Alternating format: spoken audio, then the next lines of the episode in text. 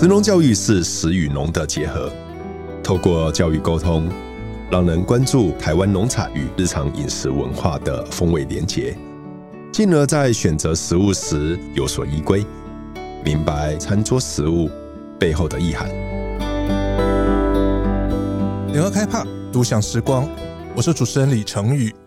现代人都讲究吃，但是要怎么教下一代吃得更有学问，吃得更有品味，可能是我们过去没有想过的事。去年，台湾才有了第一部食农教育法，但是饮食文化工作者、食材专家徐仲已经着手进行食物教育很多年。他最近用酱油当主题，替小学四年级的小朋友上了一系列的食农教育课。他怎么教小朋友品尝酱油？又要让小朋友从酱油里面品出什么学问？今天节目就让徐仲也带我们来喝一下酱油。欢迎徐总，大家好。徐总，为什么你要教小朋友喝酱油？应该是说，到底国小的孩子需要知道怎样的神农教育呢？嗯，我觉得每一个人对神农教育的定义不一样。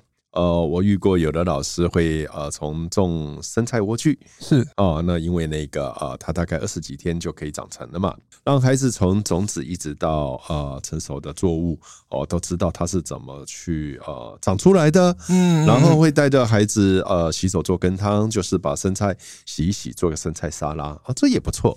可是我就会问他们说，生菜沙拉是台湾餐桌的日常风景吗？嗯，大家问。呃好像不是嘛，呃，他就愣住了。我说：“对，那石农教育我们做这样子，我们不是农业教育嘛？有时候石农教育被解读成爱环境、爱地球，所以你不要用农药。那我说那是有机教育吧，有机农产教育吧？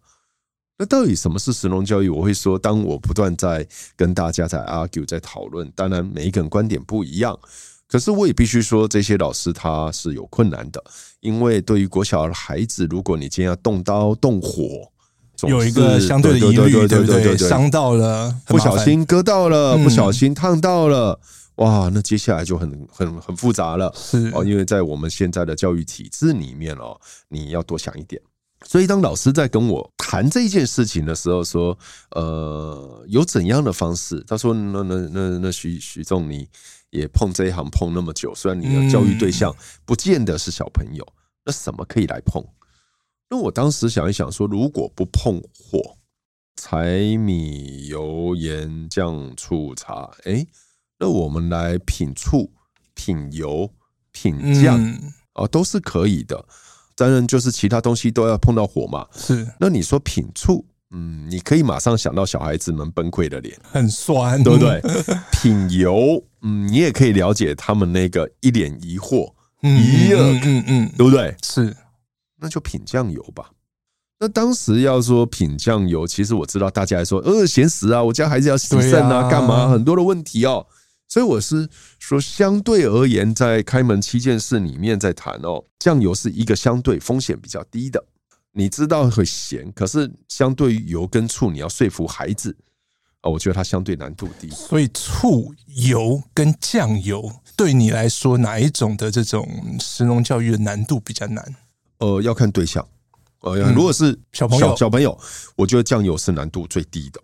为什么呢？因为我要谈的食农教育，就第一点，酱油我们日常生活都有用到。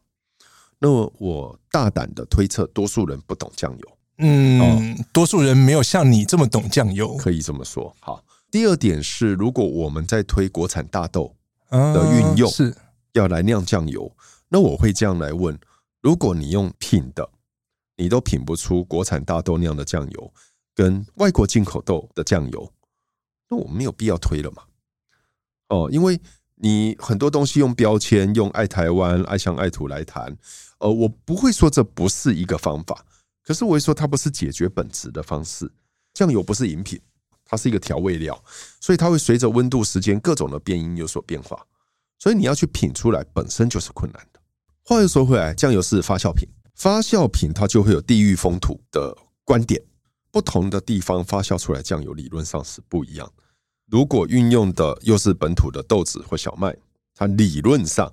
也会有独特的味道。如果我们认真来讲的话，哦，你认真来感受这味道，那唯一的问题是你能不能知道？所以呢，我觉得是这样。呃，当电视台或一些呃一些节目在讲所谓的化学酱油是黑心酱油啊，哦，那说要买纯酿酱油啊等等这些概念，我不会说它错。可是有时候我总希望把一些我想讲的事情讲明白。就比如说化学酱油，它其实呃是一个选择，因为它还合法。嗯，所以你不能去讲合法的东西是黑心，不然你修改法律嘛。对不对？嗯嗯嗯。那你也不能说添加这么多化学的呃这个呃鲜味剂或甜味剂是黑心，因为有时候我觉得大家如有时候跑去日本玩，你买了一些很多的伴手礼，它里面添加的也很夸张，那你就不 care。你说没有没有，我都 care。那那我就会问你 care 什么呢？你在乎什么？你在乎味道这件事吗？所以当我们绕了一大圈，看我绕了非常一大圈回来。我就会去思考说，如果今天要跟国小的孩子讲，我觉得先让他去知道一件事情，我不要他知不知道酱油美不美味，好不好吃，因为美不美味是自己的决定。我要他知道一件事情，我要他知道的是每一个人对味道的追求都不同。你给了大家三种你认为食农教育的内涵，第一个是从产地风土到餐桌文化，是；第二个叫。日常饮食意识，对，第三个叫味觉主导权，应该是这么说。我这一些话不是现在讲，我是去年的食农教育哦。我有一个协会，我们教了两个国小，然后一个高中，呃，和一个大学，一个研究所。我分别是呃木栅的这个实验小学，三重的重阳国小，然后师大附中，哦，然后那个东海大学和台大的这个研究所。我们跟他分享，就第一个，呃，所以从产地到餐桌概念，我把酱油分为三堂课。第一堂是谈原料，让他知道说哪些黑豆是台湾的品种，哪些黄豆是台湾的品种，然后酿出来酱油味道是什么。这个是从产地风土到餐桌文化，对对所以从原料到酿造到调味，我去年已经上过了。那到今年又继续开的原因是有一个呃，就三重重阳国小的老师有一天自己写信给我啊，他说他们里面的孩子啊，都跟他说上完这个酱油课以后觉得很高兴。你是怎么让小学四年级小朋友觉得高兴？哦，去年他们三年级啊，去年三年级啊，跟这难度更高啊。应该是我用一种，比如说我要说呃，曲菌，嗯，它的最高。发酵最适合的温度大概是四十五至五十度，我就用钢杯做了一个四十到五十度的温水，嗯，让小孩子用手下去碰啊，然后去知道说就是这个温度。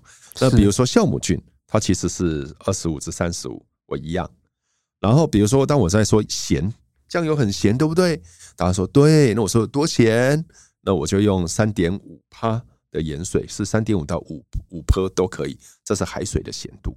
到现在你都还没有让他们吃到酱油，我会让他们先吃，先吃，先喝一点盐水。那我用滴管，嗯，好，先滴一滴，一滴不会怎样，好，你喝，然后接下来让你吃酱油，然后跟你说酱油其实我给你的这个到十六度哦，嗯，那你可以感觉得出来吗？嗯，对，他说啊没有啊，盐水比较咸，那我们就跟他解释，然后跟他解释日常生活里面的盐，比如说吐司吃不太出来，但其实有咸，嗯，还有盐。那我们会让他去理解这一些，让孩子先理解，然后接下来再告诉他什么是台湾的酱油。三年级的孩子在我那三堂课，他们觉得收获良多，然后回去跟家长讲，也有话题，会跟妈妈说：“你用什么牌子的酱油啊？你要不要看后面的标签呢？你在选择怎么选？”那所以今年他们回去敲完说：“徐仲北北今年还要来，然后你又来了。”他们就跟老师说：“能不能再找我来？”嗯，那我就跟他说：“哦，今年其实比较尴尬的是，我今年本来没有打算做这件事。那老师就说，同学们还蛮喜欢，然后有几个同学很期待。那我突然间觉得难得，我在大学研究所讲都没有人说期待哦，大家不睡我就偷笑了。”就竟然是国小的小孩子会期待，所以你现在的群众市场其实是在小学，突然间就变成这一块，然后你就觉得不会吧？我搞这个搞这么久，最后是小孩子喜欢，所以我就在思考，我就开了四堂课，跟去年完全完全不一样。那我四堂应该是说，呃，我有一个从日常生活里面怎么看待酱油，因为去年其实我酱油完全没加热，哦，就是让他们了解不同的发酵、不同的原料。那我觉得那个是初阶嘛，我让大家去思考，呃，究竟你今天一粒蛋，去年我是用蛋嘛，一粒水煮蛋，你要沾酱油，你会用怎样酱油？或荷包蛋，你会用怎样酱油？今年我就先头两堂是用温度来界定，第一堂是一百度 C 以下，嗯，第二堂是一百度 C 以上。一百度 C 以下的是什么？你怎么教？应该是说我用一百度 C 来谈是沸点的概念，嗯，哦，因为沸点会影响到风味嘛。所以呢，一百度 C 以下就是一个粘哦，你的温导油哈，就是常温的酱油。对哈，那第二个是卤哦，好哦，酱卤大概是呃八十五至九十五嘛。所以我们就是让孩子去选择，并去思考：你今天一样卤豆皮，你要用黑豆还是用豆麦？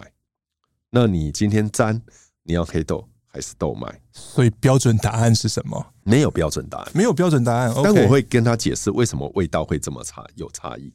我会发觉每一个孩子都不一样，然后我会让他有酱油膏，嗯，哦，会让他有甜的、有加糖的跟没加糖的。你会发觉同学们对于甜这件事情是有追求的，小朋友应该都会比较喜欢有甜感的酱油膏，对对对。所以你会发觉，哦，你你真的把酱油当酒在干杯啊？不会吧？哦，然后哎。那你请他写学习单嘛？嗯，重点是每一个都请他做记录。那我请他用图像也可以，用文字也可以。那他们在做的过程中，你就会发觉，哎，其实我小看孩子了。怎么说？如果是我们在说这个酱油，你可能就会说啊，这个有一点甜味，有一点点酒香味，有一点什么？嗯嗯。他们用画图的，呃，画一个比赛的图，然后有选手在跑步，好，然后来，这是我最喜欢，不喜欢怎样？画一个巫婆。哦，在煮东西，然后说这个酱油他不喜欢，这个怎样？然后充分发挥这个联想力。对呀，我们呢沾三种东西，一个是萝卜糕，一个是豆皮，哦，然后一个是这个洛梨，三种不同高油脂、高蛋白、高呃淀粉。嗯嗯嗯嗯嗯。当然，我们在测试过程中就会发觉，哎，同学对洛梨普遍性不喜欢，这不是我们的饮食习惯。但是你可以有几个同学就会讲出，哎，吃起来有点像生鱼片啊，是是。那 anyway，你在解释的过程中，我就是发觉全班才二十二十三二六，对不起，有点忘。嗯嗯。但每一个人要的都不一样，所以我们就觉得有的人味蕾很灵敏。哦，我有加糖没加糖，我没有告诉他，但他吃得出来。有的人是吃不出来哦。然后那这样小朋友会很挫折。隔壁小明都吃得出来，哎，这个比较甜，那个比较不甜。所以我要跟他们解释，今年四年级不能解释太多，但你基本上让他知道每一个人味蕾不一样，味蕾不一样，我就后面会教他们怎么去了解自己的味蕾，因为这个味道是一个接受讯号的问题。是啊，所以我们就说，你们全班要的都不一样，那营养师设计菜单给你们，他是不是更痛苦？嗯，全校有这么多，所以你觉得他不好意思，不好吃。可能有时候不是它不好吃，是你没有去尊重它的味道。但全班都说不好吃，那就一定不好吃。但是营养师就换人了，没有是厨工了，厨工换人，营养师是开菜单。但我就会跟他们解释说，所谓感恩的心，感恩的心，我就跟他们说，你会发觉你跟隔壁不一样，你跟你会发觉你自己对于味道这件事情都有不同的看法了。那你自己都这样，那隔壁也不一样，邻座也不一样，老师也不一样。所以我说尊重。就是说，大家其实要谈的是尊重。那你可以选择你要的。对我而言，第一堂课这样教完，第二堂课接下来我就找个面包师傅，嗯，哦，然后刷在面包上面，呃，去烤烤哦，然后就是黑豆刷一个黑豆酱油刷在 A 面包，豆麦酱油刷在 B 面包，嗯，然后同时用炒豆皮，黑豆酱油炒的，豆麦酱油炒的。在做这个选择之前，先让他们先试一次，然后试完以后，让他了解酱油加热过的沸点。嗯，哦，有两个点要谈，一个是一百七，一百七以下通常是炒，一百七以上是烤。所以你把酱油刷在锡箔纸，放到烤箱里面，然后烤完以后出来，把锡箔纸剪给大家闻。哦，那这个温度是破两百五，烤箱温度设定两百五十分钟嘛？那当然到五分钟就差不多了。那你就闻到一点焦。嗯，梅纳反应的香气，梅纳和焦糖哦，我就跟他们解释。呃，老师跟我说，四年级没办法知道梅纳或焦糖，我没关系，你就知道烤完以后的味道是不一样，有一点焦。同学们，你们两边都闻完以后，你自己选。如果今天刷面包，你要刷黑豆还是刷豆麦？啊，大家先举手。啊，有举黑豆的，我就给黑豆。嗯，然后举豆麦就给豆麦。吃完以后举黑豆的，我再把豆麦给你；举豆麦，我再把黑豆给你，然后问你要不要改变答案。变心的很多吗？呃，一半 一半。好，这是我就说，你看，你单单吃跟加了面包就不一样。那下面我再给一个葱花面包，哎，然后问他说：“好，猜猜看，他是黑豆还是豆麦？”一半以上都猜错。啊，因为我用豆麦，大家猜黑豆。我说，所以你们要知道，味蕾这件事情是这样：你单一在欣赏的概念，如果加上一个面包，这已经是两个结合，再加上葱。所以我的意思就是说，各位，你有没有去思考一件事情？平常我们叫日常风景、日常餐桌用到的，嗯，炒式、卤式，哦，沾也是，烤也是，你有没有去想过，你为什么要用这个味道？好，所以前两堂课是这个。后两堂是味觉主导权，味觉主导权就是进一步让孩子去了解说，你今天认为的好酱油是怎么来的。好，所以呃，这个我后面两堂，第一堂谈的是化学添加物，第二堂谈的是天然添加物。化学添加物，我就是给一杯糖水跟一杯味精。哦，那因为我个人比较怂一点哦。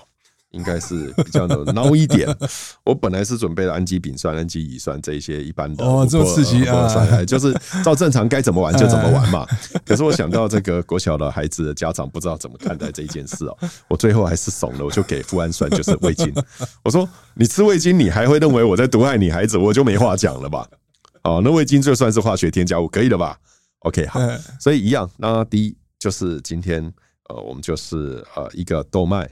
啊，一个黑豆，你先各吃一滴，好，吃到你觉觉得你吃到味道以后，好，接下来再吃一滴糖水，吃一滴味精水，你现在四个味道你就知道，好，那我们现在就一个空杯，两毫升的黑豆加一毫升的豆麦，嗯，混合，在第二个空杯，一毫升的黑豆，两毫升的豆麦，那两个混合，然后你再试一次，大家说，哎，味道不一样，哎，对，因为这个就是调味的第一步，接下来我们说好。那你原来的黑豆跟豆麦是不是都被抽出来一些，所以它变少了？是，好，就是加水把它加到八三分之二满。稀释，对，好，稀释大家在试，你觉得是先减弱还是咸减弱？然后一开始大家说咸那，试完以后大家说没有，咸更明显了。嗯嗯嗯嗯，那我就跟他解释，这就是味蕾，一个味蕾的概念，说你以为加了水，其实咸会被稀释，理论上你是对的，但其实你对咸的感觉会因为含氮率被降低。所以你会感觉更灵敏。完了以后，我就说：“那各位同学，你知道为什么要加水吗？”我他说：“不知道。”我说：“那如果你今天有一缸酱油，你要卖它贵一点，要怎么办？加水 哦。”我说：“好。”那你旁边是不是有味精跟盐？嗯嗯嗯。好，那你自己用刻度把它加到你喜欢的味道吧。所以他们自己去调啊，然后再给一个豆皮啊。现在告诉我，你要怎么调出一杯适合蘸豆皮的？好，这是第三堂。那第四堂我就更复杂一点点。我给一个甘草粉的水，甘草粉粉水，我都给水，因为孩子哈没有办法用一汤匙、两汤匙，他用滴管一毫升一沫这样子来看，比较容易处理。所以我泡水嘛，哈，甘草水，好，糖水，再加一个台湾的土肉桂水，哦，因为我想要谈台湾原生种香料，但不要谈那么深。好，这三个是代表甜，那我让它是糖水之后，甘草水，嗯，还有甘草粉水，好，和土肉桂水，然后接下来呢，啊，就两毫升。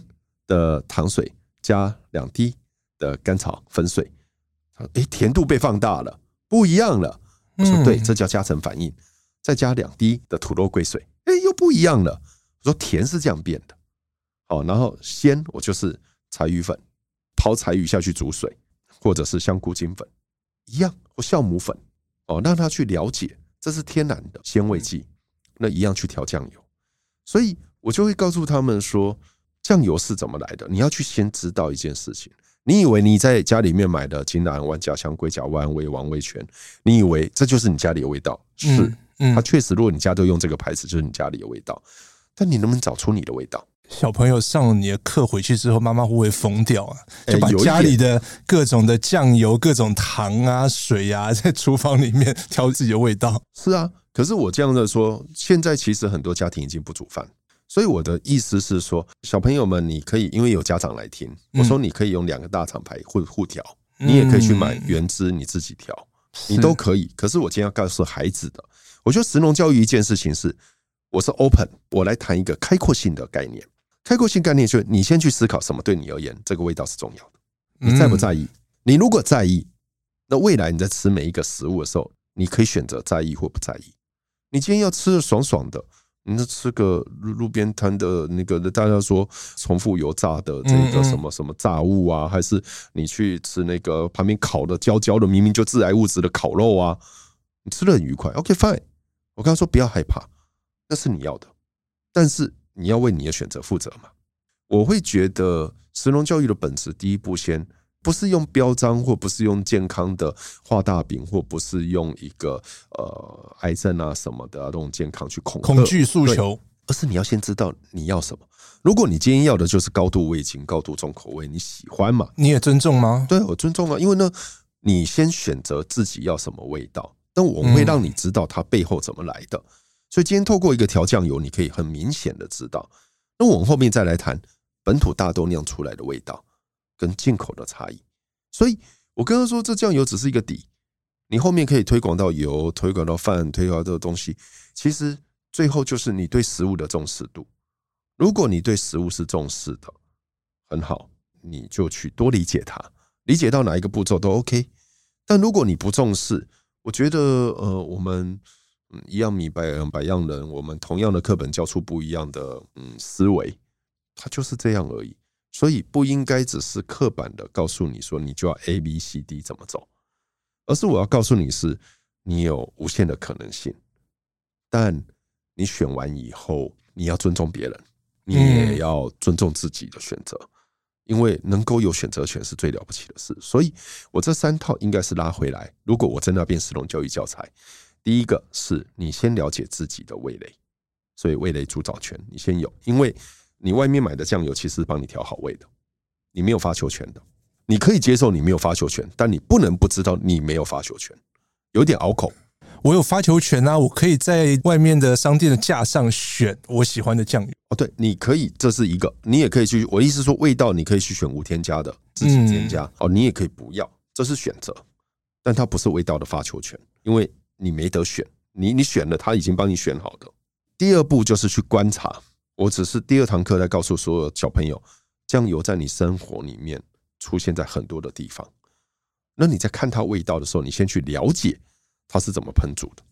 嗯，第三个才是饮食文化，就是我本来在推国产大豆啊，哦，我在推这个不同地区用的方式。像我说客家人的菜肴，如果你用很甜的酱油来煮，嗯，应该会被客家人讨厌吧？台南有一些。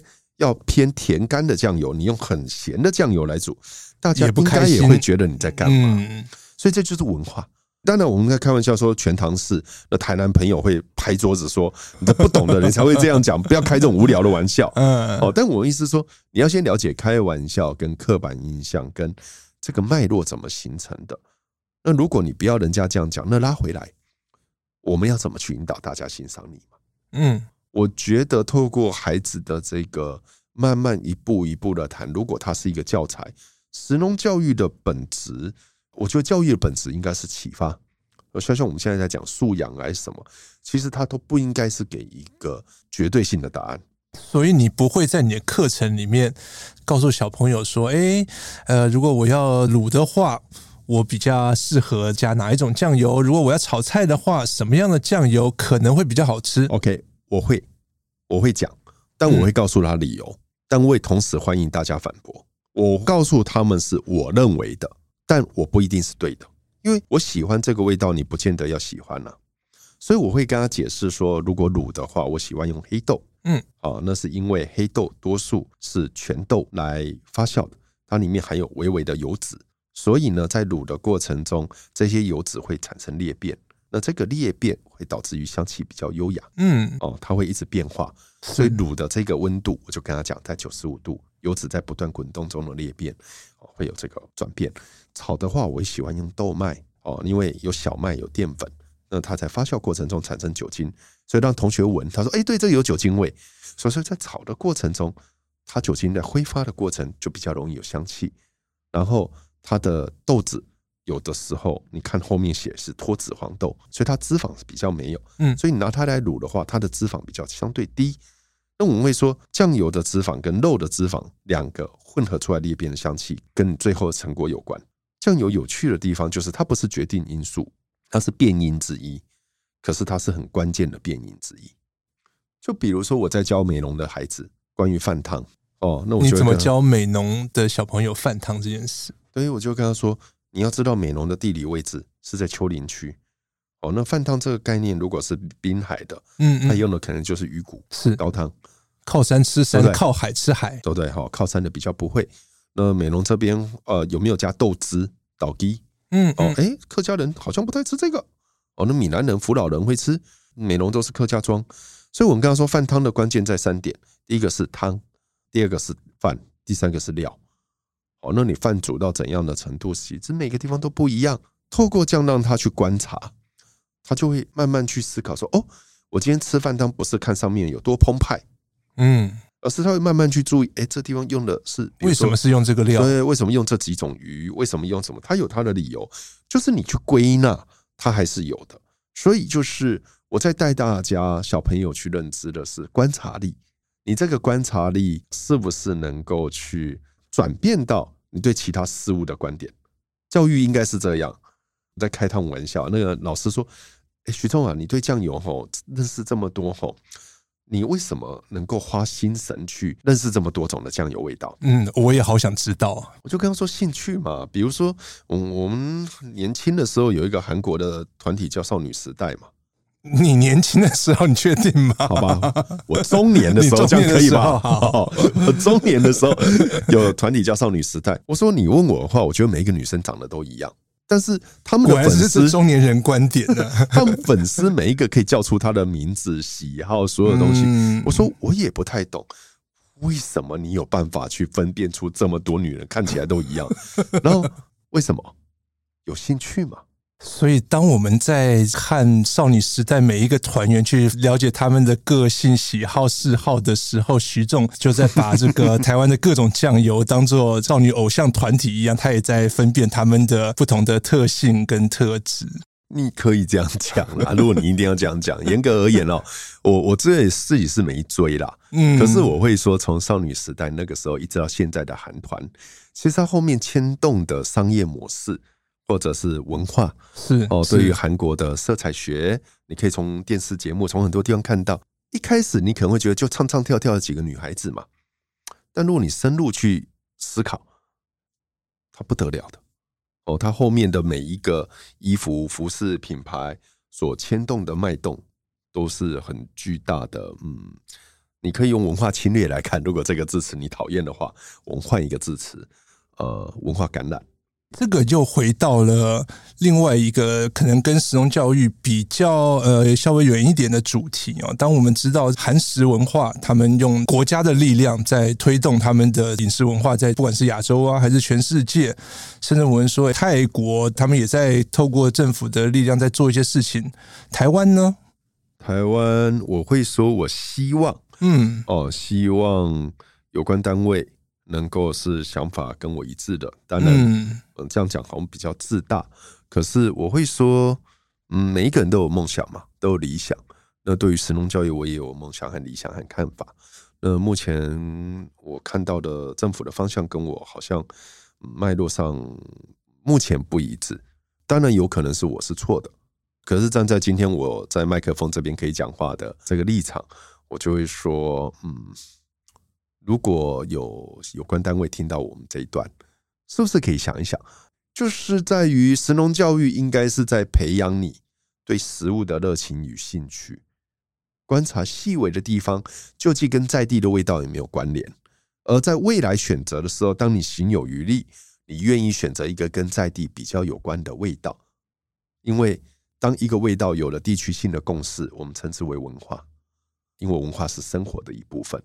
所以，当你今天去日本，你要煮一个肉燥饭给日本的朋友吃，你用日本的酱油、日本的猪肉、日本的米、日本买得到的红葱头，这个叫台湾的肉燥饭吗？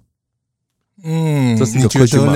嗯，哦，所以我的意思就是，对于相对不太重视味道，他说取这个形就好了。那如果你对味道很重视的，你可能还是这样做。但做完你会跟日本的朋友解释说：“对不起，是因为我找不到食材。”我觉得今天对味道重视这一件事情，其实反过来也就是协助台湾的农业。嗯啊，那这件事情，当有的人一直像有一个问题，很多厨师都在找，说什么是台湾味？嗯，这个答案很多元。有的人说我的台湾味是怎样怎样怎样，有的人说只要是台湾做出来的都叫台湾味。站在我来讲，台湾味是有答案的，而这个答案其实就跟我的生活有关。当然我可以论述，可是如果站在教育的本质，它就不应该被深刻论述。为什么？它应该是大家一起找答案。当越多人对于味道是在意的，当他在形容食物的词汇相对可以更多元，而不是爆浆。呃，层次丰澎湃，CP 值。那就像我们在讲法国人为什么喝红酒，他可以有很多的选择。啊，说那是他们的文化。对呀，台湾人看酱油为什么不是这样来看呢？那就是一个在地的农产嘛，它可以有高价，也可以有低价。在法国很多酒还不如水。关键是你在乎，当你在乎食物的时候，它可以回到。你当然你可以选意大利的酒，法国人也可以选啊。但是你看法国人怎么看待这件事呢？所以我的意思是说，对自己的味道，当你越有问题，其实这件事情是你要从自己做起。你自己都没有办法去理解了，那你也很难去找到味道的答案。这件事情如果放在教育、食农教育，我觉得应该先思考自己对味道的主导权，接下来去观察你日常的生活。然后最后去思考什么是文化，酱油只是一个引子。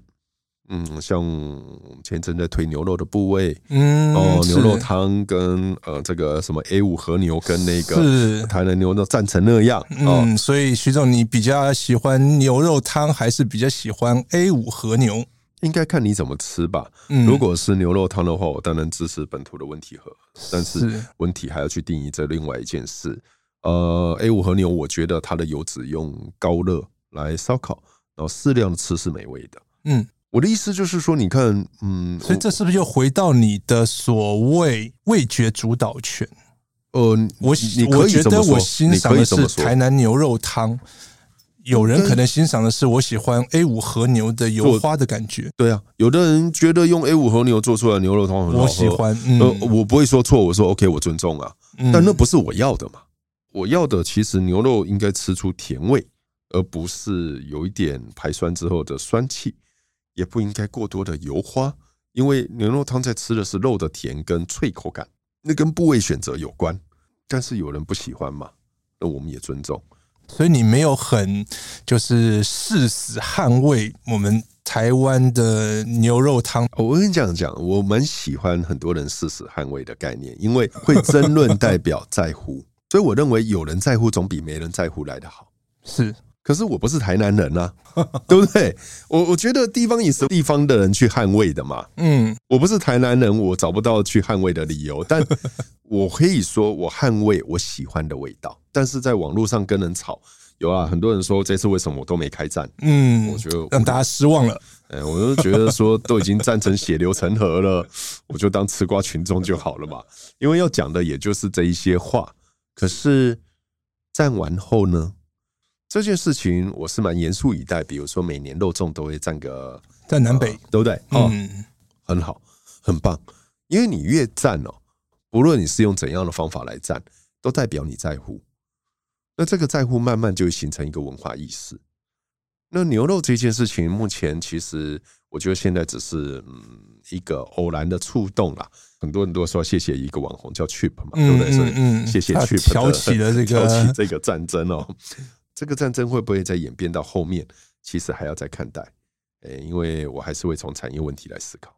就像陈宇，你刚刚在问为什么选酱油，其实任何东西都可以。是哦，那我只是用酱油，其实是因为。它刚好符合哦，我在思考石农教育碰到四个产业，分别是农业、嗯，加工业、餐饮业和设计业。好，那设计业就包含，比如说餐碗，比如说你刚刚说的牛肉汤，如果我一碗牛肉汤都已经到一百五，那我用美耐皿对吗？嗯，哦，一个美耐皿它是七十度以上，有可能溶出塑化剂嘛？那我用美耐皿对吗？话说回来，以台南，我不是台南人。但我会知道台南呃，肉羹汤吃蛙贵，呃，吃米哥，它的碗都不一样吧？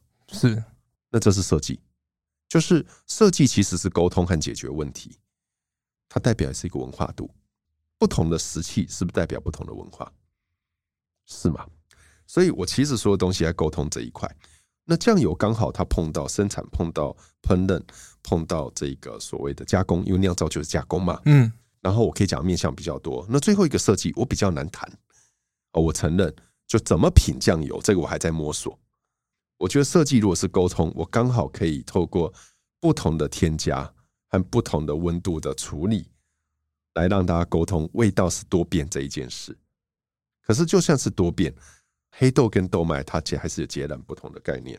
我们今天一直在聊黑豆跟豆麦，来帮大家整理一下刚刚的几个概念哦。黑豆酱油跟所谓豆麦酱油的差别。黑豆酱油就是用黑豆，用传统的瓮酿法，嗯哦来做的，一般是这样了。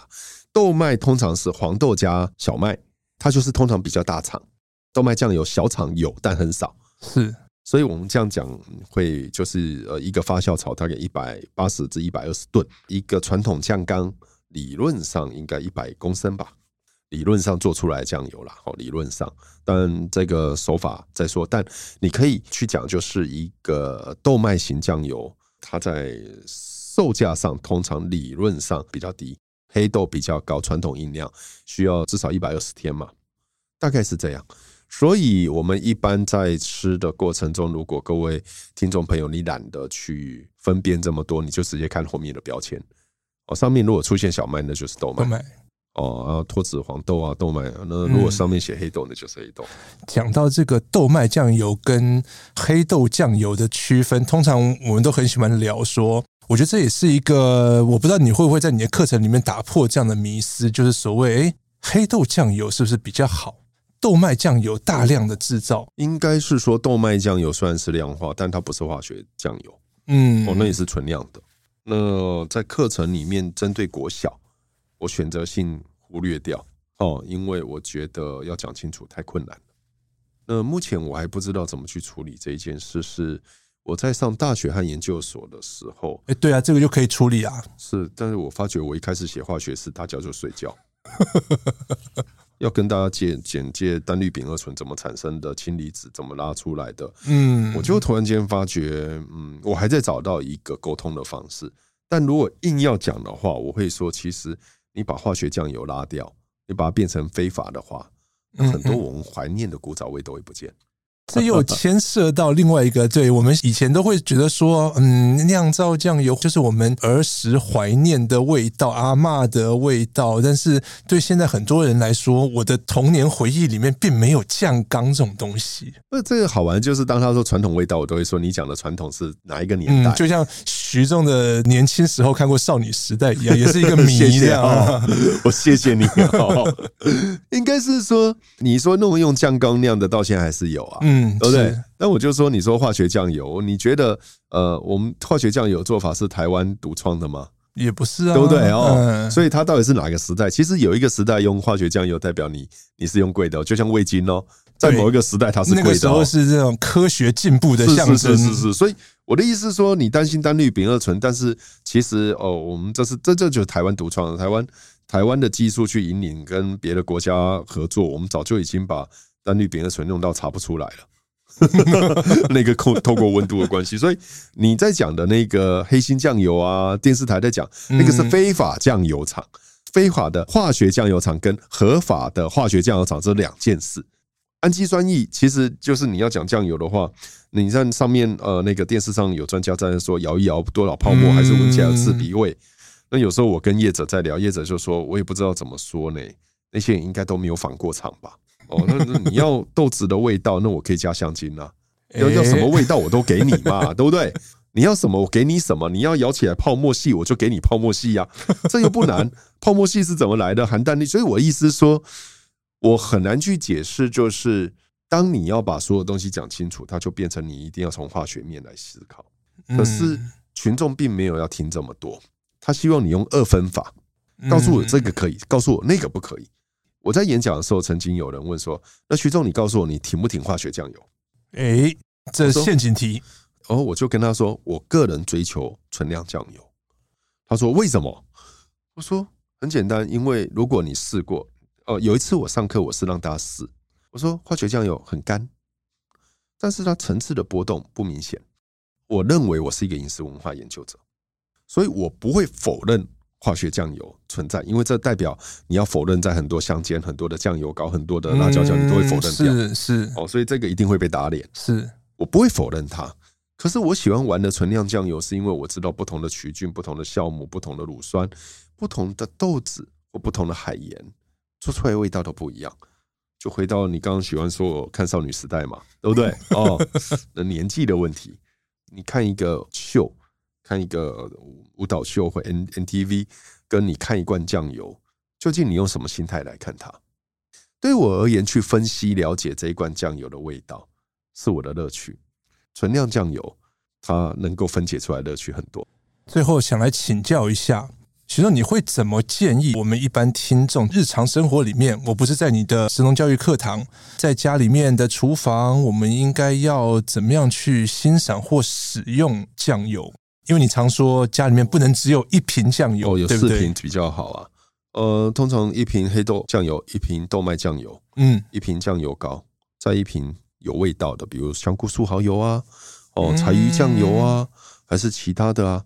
那我说这四种你可以去买市面上有的，嗯，你也可以自己调整啊。你会怎么建议调整？看你高兴啊。比如说，你今天去买了一个无添加，现在其实大厂也有出很多无添加酱油嘛。嗯嗯。那你要豪爽，你家很有钱，你要当一些鲜味，你就煮干贝嘛。哦，可以啊，为什么不行？哦，你我就是海派，我就是要很多干贝酱油，不行吗？哦，那你说你要加蒜头，你加蒜头酱油吗？这最简单的嘛。嗯嗯。辣椒酱油，你说辣椒泡下去哦会发霉干嘛？就再煮过嘛。